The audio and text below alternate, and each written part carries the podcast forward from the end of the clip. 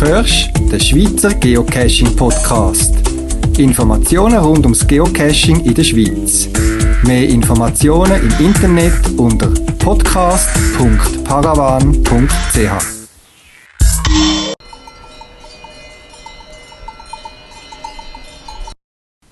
Willkommen zum 20. Schweizer Geocaching Podcast vom März 2012. Doppelt überrascht bin ich.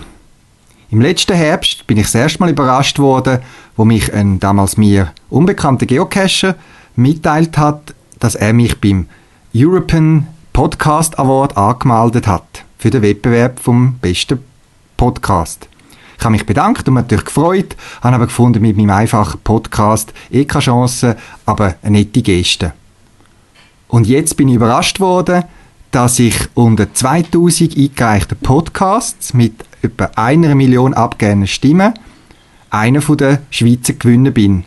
In zehn hat man je vier Kategorien bewertet und ich bin Schweizer Gewinner von der Kategorie persönliche Podcasts. Das freut mich sehr und an dieser Stelle allen danken, wo ihre Stimme für mich abgegeben haben und das ist natürlich eine Motivation für mich zum Weitermachen und auch wenn man einen Preis gönnt oder die Anerkennung, ich lerne gerne dazu, verbessere mich auch und anderen auch gerne Sachen.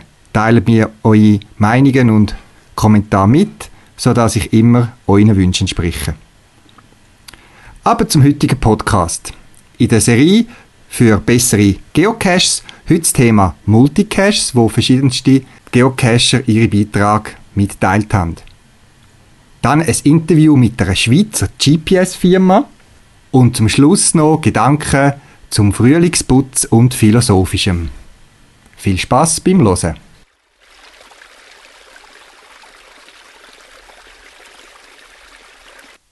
Im Rahmen der Serie für bessere Caches heute der Schwerpunkt Multicaches. Multicache führt über mehrere Posten, auch Stationen genannt, zum Final. Multicache können so beispielsweise zusammengehörige Sachen zeigen, durch die verschiedenen Stationen eine Geschichte erzählen und darum auch die Spannung für einen Cache erzeugen. Persönlich habe ich Multicaches gern, wo die Spannung erhalten und wo man sich von Posten zu Posten in einer Geschichte bewegt. So wie ein spannendes Buch von Kapitel zu Kapitel zum Höhepunkt führt. Und als Familie ist es natürlich mit Multicache eine gute Sache, Kinder über eine längere Strecke zu motivieren, sich zu bewegen und zu laufen. Gerade auch, wenn der Multi wirklich gut gemacht ist. Ich danke da zum Beispiel an Geocaching Abenteuerpfad in Art Goldau vom Conivo, dem Sotis und dem Rigicache, wo diesbezüglich ganz toll gemacht ist, aber aktuell leider geschlossen ist. Ein Top-Cache, wo in seiner Machart einer Gruppe oder als Familie eine kurzweilige Runde mit viel Abwechslung bietet. Leider gibt es auch viele Multis, die nicht so begeistern. Ich habe euch ja gebeten, verschiedene Anregungen und Ideen zum Multicache mir zu schicken und die habe ich versucht, ein bisschen zu gruppieren und zusammenzufassen. Vielen Dank für alle, die Beiträge geschickt haben. Was Geocacher und Geocacherinnen nicht schätzen, ist sinnlose Zusammenzählen oder Ablassen von irgendwelchen Objekten oder Zahlen. Macht es Sinn, die Lättchen von einem Gartenhaken zu zählen oder die Nummer von einer Strassenlampe oder die Randsteine entlang von einer Straße? Vielleicht ist das, das erste Mal lustig, aber nur ein Posten mit sinnlosem Zählen von Sachen, die zusammenhangslos sind und nicht zum Cash gehören, sollte man eigentlich vermeiden. Da gibt es bessere Varianten, um die Leute zu beschäftigen. Es gibt Alternativen, die auf den ersten Blick nicht viel anders sind, aber im Kontext von einem Cache durchaus passen. Ein positives Beispiel ist mir da der Cache Schnackenpost in Zürich in Erinnerung. Zwar muss man auch dort zwischendurch Sachen abzählen, nur sind das Details im Niederdorf von Zürich, wo einem sonst gar nicht aufgefallen wären. Ich habe so Sachen entdeckt, die ich vorher nicht gewusst oder kannt habe, obwohl ich in Zürich selber aufgewachsen bin. Überlegt euch bei einem Multi, ob eine Station, wo man etwas zählen muss, das wirklich Sinn macht. Oder ob es nicht auch andere, attraktivere Möglichkeiten gibt, die Information zu finden und zusammenzuführen. Zählstationen haben zudem ihre Probleme. Ein Cacher hat mir beispielsweise gesagt, dass man an einer Station von einem Multi muss die Farbe zählen. Er ist immer auf die falschen Zahlen gekommen. Der Owner hat dann gesagt, dass Weiß, wo eben auch vorgekommen ist, gar keine Farbe ist und das muss man eben wissen. Das ist zwar absolut korrekt, dass Weiß keine Farbe ist, aber wissen, dass alle Cacher und Cacherinnen, die bei einem Cache, wo eine einfache Difficulty haben, vorbeikommen. Oder auch die Kinder, die dabei sind. An einem anderen Ort muss man Killenturmspitzen zählen. Wenn man aber nicht genauso groß ist wie der Owner oder ein, zwei Meter daneben steht und genau an einer Ecke vorbeischaut, gibt es eben noch einen anderen kleinen Killenturm, wo man sieht. Gehört der jetzt dazu oder gehört er nicht dazu? Gerade solche Sachen sollte man durch verschiedene Personen vorab prüfen lassen, bevor man den Cache freischalten lässt. Sonst verärgert man wirklich nur Cache-Besucher. Dann beim Cachen sollte es ja nicht schlussendlich darum gehen, zu streiten oder zu diskutieren, ob jetzt das dazugehört oder nicht. Die Routenführung ist bei einem Multi oft vorgegeben. Andere und auch ich würde schätzen, wenn man vielleicht die Möglichkeit hätte, die Route, wenn auch nur teilweise frei zu wählen. Und das im Listing auch so beschrieben ist. Bei einem Multi in den Ostschweizer Alpen bin ich einmal von einer anderen Seite als vermutlich die meisten anderen Besucher gekommen und habe die einzelnen Posten zwar in der richtigen Reihenfolge gefunden, für den Final hätte ich dann aber wieder zurück und vor allem den Berg runter müssen. Ich habe den Cache dann eben nicht fertig gemacht, weil, anders als andere Besucher, ich eben nicht einfach auf ins Bergrestaurant bin und dann den Final haben können beim Abgehen zurück zum Auto mitnehmen, sondern wollte weiterwandern auf den nächsten Spitz. Je nachdem könnte es also hilfreich sein, wenn man im Listing angibt, ob es eine Rundtour ist oder nicht. Dann nicht alle fahren mit dem Auto Startpunkt und eben die anderen möchten vielleicht ja dann weiter und nicht weiter zurück. Natürlich, nicht alles verraten. Vielleicht ist der Final Versteckcode ja eine Überraschung und da möchte man nicht sagen, ob es eine Rundtour ist oder so. Aber manchmal helfen gewisse Andeutungen im Cache bei der Planung schon einiges rauszuholen. Viele Multis, und das kritisieren viele Geocacher und Geocacherinnen, haben super komplizierte und dadurch auch fehleranfällige Formeln für die Berechnung der nächsten oder der Final-Koordinaten. Was die Hause an der Wärme vor dem PC mit Taschenrechner und viel Papier einfach für den Owner aussieht, kann obermühsam für Cachen unterwegs sein. Viele Formeln lassen sich beim papierlosen Cachen, zum Beispiel mit dem Listing auf dem GPS, oft nicht sinnvoll ablassen oder einsetzen. Darum mein Tipp, macht es einfach und bietet vor allem eine Möglichkeit an, das Resultat ohne Internetanschluss unterwegs einfach zu prüfen. Eine Variante ist eine Quersumme anzugeben vom Resultat oder zum Beispiel die berechneten Koordinaten sind dann zwischen 300 und 400 Meter von da entfernt. Das gibt dem, Own, am Cache-Besucher ein bisschen die Sicherheit, dass er auf der richtigen Spur ist und nicht unnötig Kilometer muss zurücklegen Im Übrigen muss man ja nicht immer die ganzen Koordinaten berechnen lassen. Meist langen die letzten drei bis vier Ziffern. Die anderen Zahlen ganz am Anfang verändert sich meistens ja nicht. Und warum an den einzelnen Stationen von einem Multicache nicht etwas verstecken? Bei den Stationen von einem Multicache dürfen die Stationen ja beliebig nah beieinander sein und müssen nicht einen Mindestabstand untereinander haben, wie zwischen verschiedenen unabhängigen Caches. Wir Geocacher sind ja drum am Geocachen, um etwas finden und nicht nur zum Rechnen. Darum bevorzugen auch die meisten Cacher, wo ich Kontakt hatte, dass man unterwegs an den Stationen von Multicaches auch etwas finden kann. Das macht es interessanter, auch wenn es nur ein laminiertes Zettel ist. Auch bei der Gestaltung von versteckten Stationen bei einem Multi kann man mit ein bisschen mehr Aufwand sehr viel erreichen. Ein Multi hat einmal meine Frau und mich auf einer abwechslungsreichen Strecke durch den Wald geführt. So weit, so gut. Die Stationen wo wir haben müssen dazu finden, sind zwar gut laminierte Zettel, meist in Petling oder anderen Mikrobehälter gsi, haben aber nur die Koordinaten draufgeschrieben. Nichts anderes. Zum Glück kein Rechnen, aber auch ohne große Spannung. Hätte man die verschiedenen Posten, zum Beispiel als Puzzle, Waldpflanzenmemory oder ein Tierspurenrätsel gestaltet, wo man die Koordinaten vom nächsten Stage nur dann hat können ablesen, wenn man die Aufgabe gelöst hat, und schon wäre der Multi um einiges ansprechender und attraktiver gewesen. Und im Aufwand, im Zeitalter vom Kompi und Internet, ist es sicher kein riesiger Aufwand, so etwas zu gestalten. Man muss nicht einmal Grafiker dazu sein. Fast zum Schluss noch ein Beispiel von einem Multi, das mich sehr angesprochen hat. Der Multicache ist auf einem stillgelegten russischen Militärflugplatz in Ostdeutschland platziert, wo die Gebäude noch zugänglich sind und es noch einiges zu sehen gibt. Schon das Listing fängt mit einer Geschichte an. Es beginnt mit Strasvjuce, Soldat.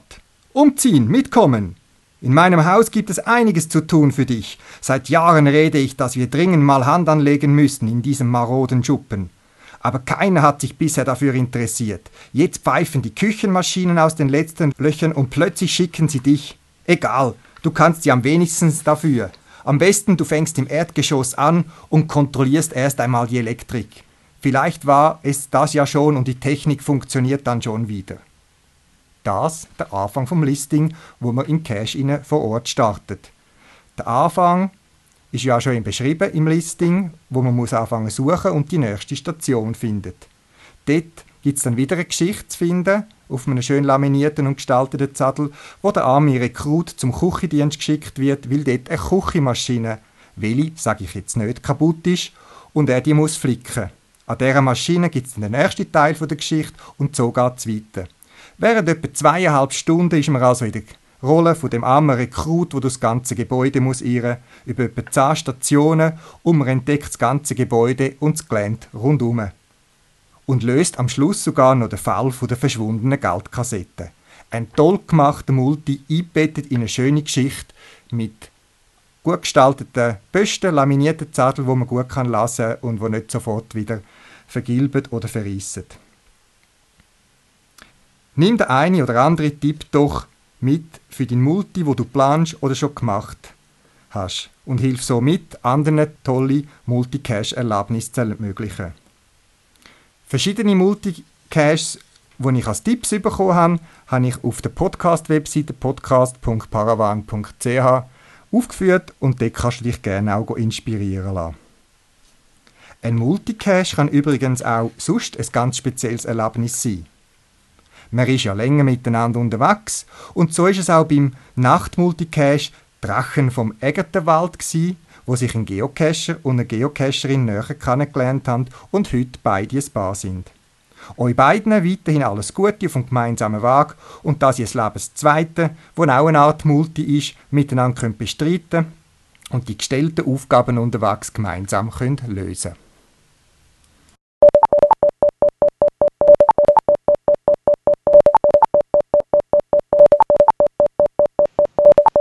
Da ist U-Blocks, Herbert Blaser. Ja, grüezi Herr Blaser. Sie arbeiten bei der Firma U-Blocks in Talwil am Zürichsee und Ihre Firma entwickelt GPS-Komponenten. Welches GPS-Gerät muss ich kaufen, dass Ihre Chips drin sind? Ja, grüezi Herr Verges. Ja, danke für Ihr Interesse. In der Schweiz ist das ein bisschen problematisch, äh, weil die Geräte, die man da kaufen kann, wie zum Beispiel von Garmin, die haben äh, leider nicht unsere Chips drin, die haben unsere Konkurrenten äh, Chips drin. Ähm, wir verkaufen primär in, in, nach Asien, in Geräte, die man in China, China, Korea, Japan bekommt und in Europa und, und Amerika äh, primär in Industrieanwendungen. Und dort findet man unsere Geräte mehr als in denen, wo man kann, äh, Geocaching mitmachen kann. Wenn Sie von Industrieprodukten reden, was muss ich mir darunter vorstellen? Also da gibt es ein paar Anwendungen, wo denke ich jeder kennt. Wenn Sie zum Beispiel in ein Taxi einsteigen, dann nachher die Zentrale eigentlich immer, wo das Taxi ist. Und das ist aufgrund von Ortungsgeräten, die in diesen Taximeter eingebaut sind. Und das ist eigentlich unser Kerngeschäft. Das heißt also Geräte, die in Fahrzeugen installiert sind, sei es jetzt Lastwagen oder Taxi oder Ambulanzen und so weiter, wo man dann also kann äh, Ortung damit machen äh, unser LSVA-System in der Schweiz, das ist das äh, Schweizerische Mautsystem für Lastwagen, das enthält auch unsere GPS-Module drin. Wie kommt es, dass eine Schweizer Firma dazu kommt, in dem boomenden Markt tätig zu sein und Produkt dann selber nicht herstellt? Also wie, ist Ihre Firma entstanden woher kommt die Idee von Ihrer Firma dazu mal? Das ist eigentlich ein Zufall, dass wir heute GPS machen. Es hat äh, vier Doktoren Doktoranden gegeben, 1997 an der ETH, wo äh, sich die Vision, die Vision hatten, kleine Elemente zu bauen, wo ganze Systeme beinhaltet. So gibt es das zum Beispiel im Bereich äh, PC oder Wireless LAN oder GPS. Und GPS ist mal das erste gewesen, was es gemacht haben, eben für die LSVA-Boxen, wo genau in dieser Zeit eben äh, entwickelt äh, worden sind.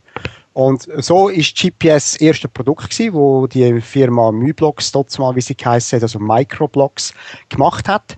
Und bei dem ist dann eigentlich geblieben. Äh, Myblox, wo sich dann 2002 umbenannt hat, die U-Blocks, hat dann entschieden, nichts mehr anders zu machen, äh, wie die, die nächsten Jahre als GPS. Man hat dann ungefähr, ungefähr 2002 entschieden, auch einen eigenen Chip zu entwickeln und, äh, und so eigentlich nicht mehr abhängig zu sein von, der, äh, von anderen Lieferanten für die äh, äh, Bausteine. Und jetzt heute sind wir eigentlich so, dass wir äh, unsere eigenen Chip entwickeln und, und Modul davon auch. Also eben, um es klarstellen, eben, wenn Sie sagen eigene Chips, das heißt, Sie entwickeln eigene GPS-Empfänger, also wo man nur noch in Anführungszeichen die Antenne muss dranhängen und dann liefert die Position von dem Objekt, wo der Chip eingebaut ist. Genau. Und zwar ist es so, dass man der, der Chip allein, der braucht eben noch einiges mehr als nur eine Antenne. Äh, da braucht also einige passive Komponenten drumherum. Und das ist, wenn wir einen Chip verkaufen, wie zum Beispiel ein Mobiltelefon oder in einen PND. Äh, viele Kunden sind, äh, haben es lieber, wenn sie ganze System können kaufen von, von uns. Das heißt, ich kaufe dann ein Modul. Da hat es zum einen unseren Chip drin, plus noch äh, diverse Komponenten drumherum, die es auch noch braucht. Aha. Ich vielleicht noch ergänzen, dass wir 2009 eingestiegen sind in den Mobilkommunikationsmarkt. Wir haben gesehen, äh, wenn wir das Beispiel Taxi nehmen, dass man eine Position muss bestimmen, aber man muss Position auch weiterleiten an eine Zentrale. Und wir verkaufen eben heute auch ein Modul, wo genau die Kommunikation machen, auf, dem, äh, auf der Technologie von GSM oder UMTS. Gut, aber es gibt noch kein Handy mit einem U-Blocks-Chip drin. Doch, das gibt's. Also wir haben zum Beispiel Meizu, das ist äh, eine Art ein Apple in China. Die haben also auch äh, eine eigene Meizu Stores. Äh, die sind allerdings auf China beschränkt und das sind Kopien von, von iPhones, kann man sagen. Und die benutzen unsere Chip als Beispiel. Aha, okay. Ja. Jetzt bei uns Geocacher ist immer Genauigkeit von GPS-Geräten ein riesen Thema und man diskutiert die Foren, welches Gerät genauer ist und wo sind die Grenzen. Und Sie, wo ja so Chips entwickeln, müssten Sie ja eigentlich wissen, was sind die Genauigkeiten, die man mit einem normalen GPS-System, also ohne Differential-GPS und so weiter, an Genauigkeit heute kann erreichen kann? Wir haben einen Kunden, der macht Golf Rangefinders. Das heisst, das Gerät zeigt Ihnen an, wie viel Meter es noch zum Loch ist. Das ist die Anwendung, wo wir Genauigkeit äh, am weitesten getrieben haben. Und dort erreichen wir eine Genauigkeit von ungefähr einem Meter. Das heisst also ein Meter ohne zusätzliche Korrektursignal. Also mit dem reinen GPS-Signal? Mit dem reinen GPS. Was da entscheidend ist, ist, äh, dass die Antenne sehr gut ist. Das Antennen ist sehr, sehr häufig das Problem, dass äh, Genauigkeit eben nicht so gut ist. Äh, zum Beispiel Antenne in, in Smartphones ist sehr oft ungenügend. Ja, ich mag mich noch erinnern, eben, dass, es gibt so bei den Geocache so ein Klassiker, das 60 CSX und das hat eben noch oben einen grossen Antennenstummel gehabt und heute sieht man bei den Geräten ja eigentlich keine externe Antenne mehr und das könnte ja. dazu geführt haben, dass das Gerät nach wie vor als eines der besten und genauesten Geräte gilt. Also ja, das kann schon sein, ja, genau. Weil es ist natürlich so, dass Kosten und Größe immer natürlich ein treibender Faktor sind in der Elektronikindustrie und GPS-Chip, die sind besser geworden, die sind sensitiver geworden und das bedeutet eben, dass man kann schlechtere Komponenten verwenden um noch trotzdem eine akzeptable, akzeptable Genauigkeit überzukommen. Äh, das ist ja so eine, eine Gratwanderung natürlich, aber wenn man die beste Performance will haben, dann muss man eine anständige Antenne drin tun und einen guten Chip, wie jetzt zum Beispiel von uns Fullblocks. Wo liegt die Spezialität der U-Blocks Produkt? Äh, wie kommen die Leute oder Firmen aus dem asiatischen Markt und so weiter zu Ihnen einen Chip kaufen? Ich denke, Sie sind ja nicht der einzige Hersteller. Was ist das Spezielle an Ihren Produkten, die aus der Schweiz kommen? Mhm. Heute ist eigentlich U-Blocks eine Referenz im Markt äh, für, und sicher im Bereich äh, Industrieanwendungen. Äh, wir, wir gelten als die, wo man muss schlagen, wenn es darum geht, ein, äh, ein GPS-Modul äh, auszusuchen. Äh, wir sind speziell stark in der, in der Modul. Das heißt eben nicht nur der Chip, sondern noch die Komponenten drumherum. Die, äh, wir sind Marktführer beim Modul, also der, wo der Hersteller, der am, am weltweit am meisten produziert. Aber auch, wir sind die, die das grösste Angebot haben, von billigen Modulen bis hin zu hochwertigen, teureren Modulen. Mhm. Und äh, das ist das eine. Und äh, andere, wieso wir da hingekommen sind, ist, eben, wir haben gute, gute Leistung, unsere Empfänger sind sehr gut. Äh, sie sind auch qualitativ sehr hochwertig. Also wir arbeiten nur mit äh, in, in Fabriken, äh, wo heute zu den besten gehören und stellen so eigentlich sicher, dass wir eben genau für Industrieanwendungen, wo Qualität äh, entscheidend ist, dass wir dort äh, die Besten sind und auch sind. Sie haben das Thema Fabriken erwähnt. Wo in der Schweiz ist Ihre Fabrik, was vielleicht so ein Factory Outlet hat oder so? Wir verkaufen hier Komponenten, nicht wahr? Das heisst, äh, mit unseren Komponenten können Sie gar nicht anfangen, wenn Sie sie nicht in ein Gerät äh, einbauen. Äh, unsere Fabriken, wir haben keine eigene Fabriken, wir sind sogenannt fabless, das heisst ohne eigene Fertigung. Und das ist typisch für einen Halbleiterhersteller, wie äh, wir das sind. Eine Halbleiterfabrik kostet heute in Grössenordnung 2 Milliarden aufwärts. Das sind Investitionen, wo wir als, als, als KMU einfach unmöglich können tätigen mhm. Das heißt also, wir, wir fabrizieren unsere Chip in Asien, äh, Singapur, Philippinen, äh, Taiwan, das sind unsere Standorte, die wir nutzen. Und Modul, die fertigen wir in Österreich bei Flextronics. Das ist ein, einer der weltweit grössten äh, Fertiger von Elektroniksystemen. Mhm. Zum Zurückkommen auf Ihre Produkte. Ich habe gesehen, dass Sie auch das russische GLONASS-System, also das Äquivalent zum amerikanischen GPS unterstützen. Warum setzt äh, U-Blocks jetzt auch auf das System? Das ist eigentlich sehr stark motiviert durch eine politische Äußerung von äh, Wladimir Putin, wo er gesagt hat, dass äh, System, wo in, in Russland soll verkauft werden, GLONASS müssen und unterstützen. Und er hat eigentlich damit droht, dass wenn sie das nicht möchten, dass man dann muss Strafzölle zahlen. Das hat dazu geführt, dass Unternehmen wie jetzt ein BMW oder ein Audi, Mercedes, dass die natürlich eine Gefahr gesehen haben, dass sie plötzlich bestraft werden. Und die Firmen sind eigentlich die ersten gewesen, die dann plötzlich anfangen, GLONASS zu fordern. Nicht, weil man gesagt hat, das ist viel besser mit GLONASS, sondern einfach, weil man politisch äh, das hat müssen haben. Es ist ja heute immer noch so, wenn sie gute Sicht haben, das heißt auf dem freien, freien Feld zum Beispiel, dann nachher ist GPS deutlich genauer wie GLONASS. Also GLONASS bringt ihnen gar nichts, äh, wenn es um Genauigkeit oder äh, Genauigkeit geht von der Position. GLONASS bringt ihnen dann etwas, wenn sie in einer Großstadt sind mit äh, sehr engen Gassen und sehr hohen Häusern. Das heißt in einer Situation, wo man nur wenig Satelliten sieht. Dort sind dann GLONASS-Satelliten ein Vorteil. Das ist ein spannender Hinweis gewesen, habe ich nicht gewusst, wieder etwas gelernt. Das heißt also, die Firma Ublox in Talwil entwickelt Chips, tut sie aber nicht selber produzieren, verkauft dann aber die Komponenten, die sie fertigen lassen am Markt. Und sie haben gesagt, sie sagen ein KMU. Wie groß ist der KMU? Wie viele Mitarbeiter haben Sie da am Standort Schweiz? Wir haben insgesamt im Moment etwa 220 Mitarbeiter weltweit, wovon etwa 100 in der Schweiz. Also 100, die entwickeln und äh, designen und Administration. Administration, Verkauf, Marketing, Entwicklung, das ist das, wo wir äh, stark sind, genau. Mhm. Ja, Herr Blaser, zum Schluss noch eine persönliche Frage. Haben Sie auch ein eigenes Outdoor-GPS? Und vielleicht verraten Sie uns, was für ein Modell Sie als Profi besitzen und nutzen. Und natürlich kennen Sie Geocaching. Jawohl. Also ich habe es, ich habe wahrscheinlich eines von wenigen äh, Auto-GPS-Geräten, wo U-Blocks drin ist. Das ist von, von Naviloc produziert worden, so ein, ein giftig grünes äh, Gerät. Und das brauche ich zum Velofahren und auch zum äh, Geocachen. Also mit meiner Tochter schon verschiedentlich gemacht. Leider hat äh, Naviloc äh, macht kein Gerät mehr. Man kann heute, wie gesagt, nichts kaufen mit uns drin. Aber äh, es hat sehr viel Spaß gemacht, äh, mit meiner Tochter das zu machen. Inzwischen, muss ich ehrlich sagen, habe ich es jetzt schon ein Jahr nicht mehr gemacht. Aber das finde ich eine sehr gute Sache. Ja, Herr Blaser, vielen Dank für die Auskunft. Ich spannend, was für Firmen alles in der Schweiz gibt, die da weltweit tätig sind. Und ich habe das eine oder andere jetzt rund ums Thema äh, Satellitennavigation kennengelernt, wo ich vorher nicht gewusst habe. In dem Sinn, vielen Dank, Herr Blaser, fürs Interview. Und wer weiß, vielleicht sieht man sich mal unterwegs auf freiem Feld mit einem GPS. Ade, Herr Berges.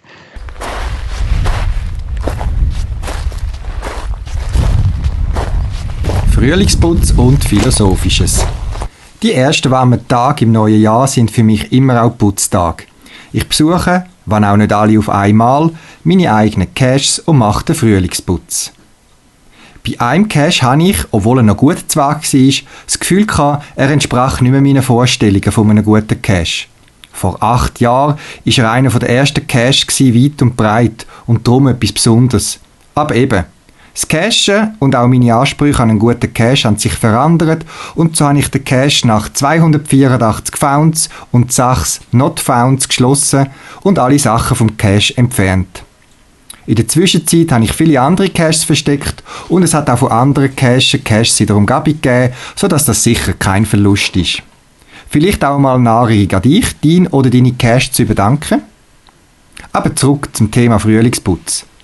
Ausgerüstet mit Putzmaterial, Ersatzlogbüchern, Stift, Duschgegenstand und sogar Ersatzbehälter bin ich an einem Tag bei zwei von meinen Caches vorbeigewandert. Beide haben den Winter gut überstanden, sind in ihnen absolut trocken gewesen. Den Feuchterbeutel habe ich austauscht, die haben sicher stark mitgeholfen, dass alles trocken geblieben ist. In den Logbüchern hat es auch noch genug Platz und auch der gute Logschreiber, bekannt als der Logbuchstift, haben noch super geschrieben. Aus der Box habe ich ein bisschen Dreck rausgeschüttelt, innen und außen habe ich die Boxen mit Feistenputzmittel ausgerieben und es wäre wieder alles bereit gewesen, wenn, ja, wenn die grosse Enttäuschung nicht da gewesen wäre. Duschgegenstand hat sie in der einen Box fast keine gehabt, außer das total verdreckte Spielzeugauto und ein Stein, wie es hundert andere um den Cash herum hat. In der anderen Box hat es ein paar Sachen mehr drin gehabt, sogar noch ein paar brauchbare zum Tauschen, aber auch die Sachen, die ich rausgenommen habe und sofort entsorgt. Was sollen Zeltli, Hundescheissdrack Plastiksäck, zum Glück unbrauchte, oder ein Präservativ in einem Cash? Was soll ein Stück abgerissenes Papier mit einem Gucci drauf, wo irgendein Laden ausgestellt hat, wo aber schon abgelaufen ist, wo ich das letzte Mal beim Cash bin und dort ist der Zadel noch nicht drin gewesen. Enttäuschung drum, weil ich beide Cash beim letzten Besuch mit verschiedensten neuen Tauschgegenständen aufgefüllt habe, so dass es verschiedene wertvolle Sachen drin hat. Ich bin näher dran gewesen, in dem Moment die eine Box einpacken und den Cash zu schliessen oder einen langweiligen Mikrocash daraus zu machen. Abgesehen vom Geld, das man investiert hat, habe ich einfach, kurz gesagt, einen Frust gehabt. Aber dann, nur ein paar Sekunden später, habe ich mich wieder an die tollen Cash-Touren mit anderen, gerade auch Familien mit Kind erinnert, wo glanzige Augen und Lachen auf dem Gesicht haben, wo sie einen Cash gefunden haben und dann fair getauscht haben.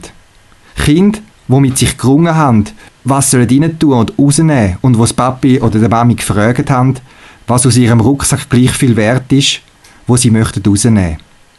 Ich erinnere mich an Kollegen, die mit mir, aber ohne Kind unterwegs sind und bei einem tollen Cash auch etwas Tolles reingelegt haben, ohne etwas rauszunehmen. Zum anderen eine Freude machen.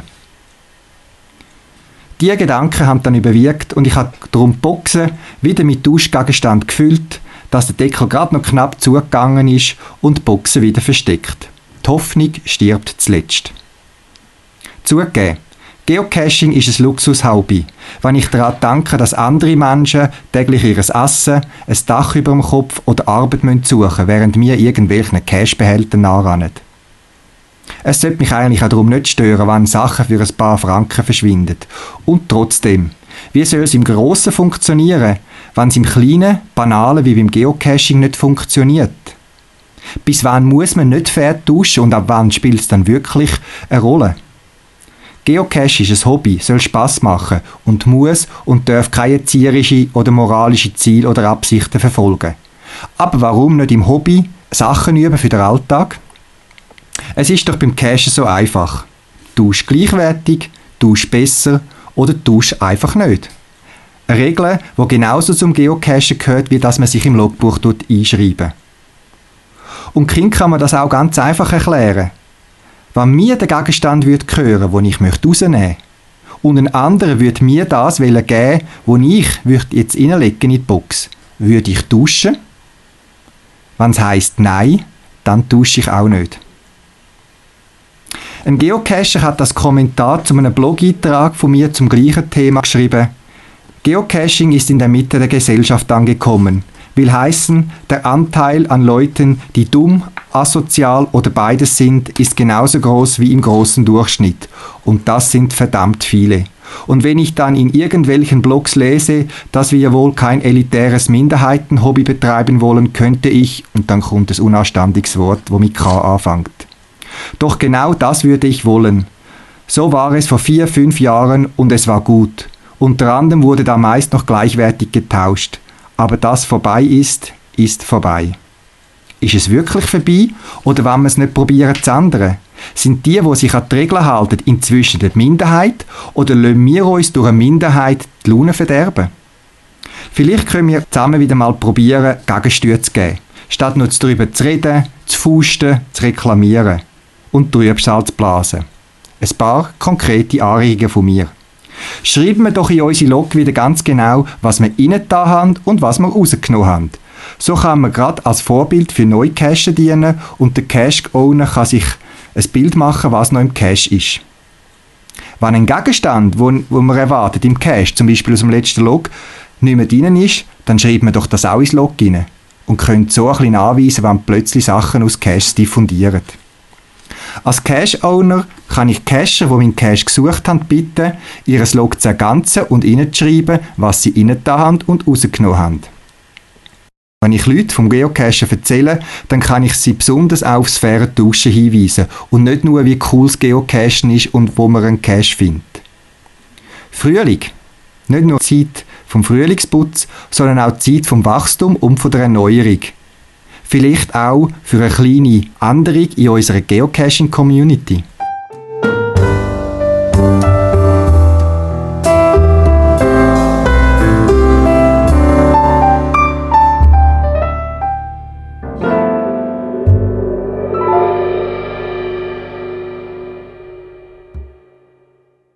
Das Schweizer Diskussionsforum rund ums Thema Geocaching findet man unter www.swissgeocache.ch-forum und die Administratoren von dem Forum organisieren am Freitagabend, 20. April, mitten in Zürich, nur wenige Gehminuten vom Hauptbahnhof entfernt, ein Geocaching-Event. Eine gute Gelegenheit, einander zu treffen, mit anderen Geocacher auszutauschen und als spezieller Höhepunkt von dem Abend wird der Film gezeigt, Geschichten hinter vergessenen Mauern, Lost Place Stories aus Leipzig. Im Osten von Deutschland gibt es ja sehr viele alte Gebäude, verlassene Fabriken, Flugplatz und mehr, wo nicht nur Geocacher faszinierend findet. 99 Minuten Dokufilm rund um die Lost Places, die Leute, die die gehen besuchen, Leute, die darin geschafft haben und vieles mehr. Die Platzzahl für das Event ist beschränkt auf etwa 80 bis 90 Personen. Meldet euch also auf der Geocaching-Webseite an, wenn ihr noch Platz wollt. Und zur Einstimmung da noch der Soundtrack respektive die Tonspur vom Trailer.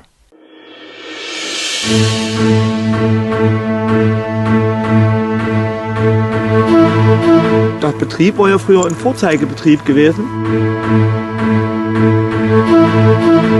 Diese Orte erzählen Geschichten. Man kann rekonstruieren, was dort gewesen ist einst. Wenn man in so eine alte Fabrik reinkommt, je größer sie ist, desto faszinierender ist sie natürlich, aber natürlich auch desto schwerer ist sie umnutzbar.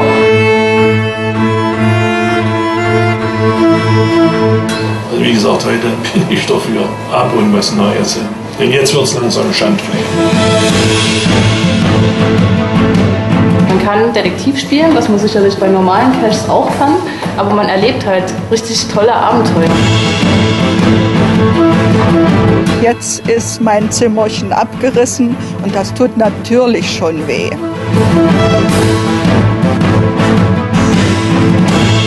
Das ist jetzt eine Premiere. Ich gehe das erste Mal seit der Zeit, als das in Betrieb war, hier wieder runter. Ich bin jetzt schon alles schmuddelig hier. Fünf Minuten drin, das ist alles verschmuddelt schon. Vielleicht hätte man darüber die Chance, diese Liegenschaft zu revitalisieren.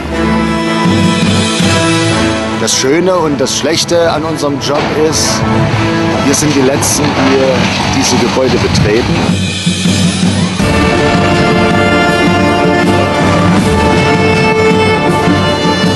Jetzt nicht in die Stadt und schlagen das Gewandhaus kaputt. Die gehen ja dahin, wo sie wissen, aha, da ist ja schon kein Interesse mehr da. Die höchsten Turnsteine in Deutschland, die stehen und die wir auch schon gesprengt haben, sind 300 Meter hoch.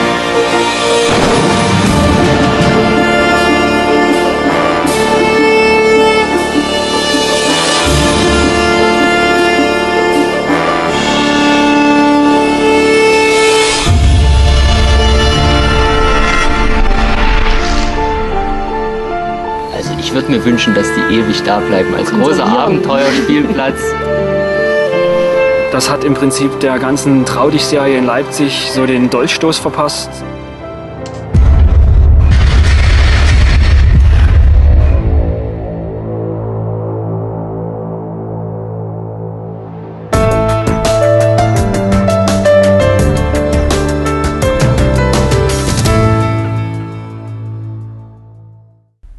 Das wäre es auch schon wieder gewesen für das Mal vom Schweizer Geocaching Podcast. Links zum Beitrag und weitere Informationen findet ihr auf der Podcast-Seite unter podcast.paravan.ch. Wenn ihr eine Idee oder einen Beitrag für einen Podcast habt, schickt mir ein E-Mail auf podcast.paravan.ch oder benutzt das Podcast-Telefon, ein Telefonbeantworter, wo 24 Stunden für euch parat ist. Ihr findet Telefonnummern auch auf der Podcast-Webseite. In dem Sinn, viel Spaß beim Geocachen und bis bald im Wald.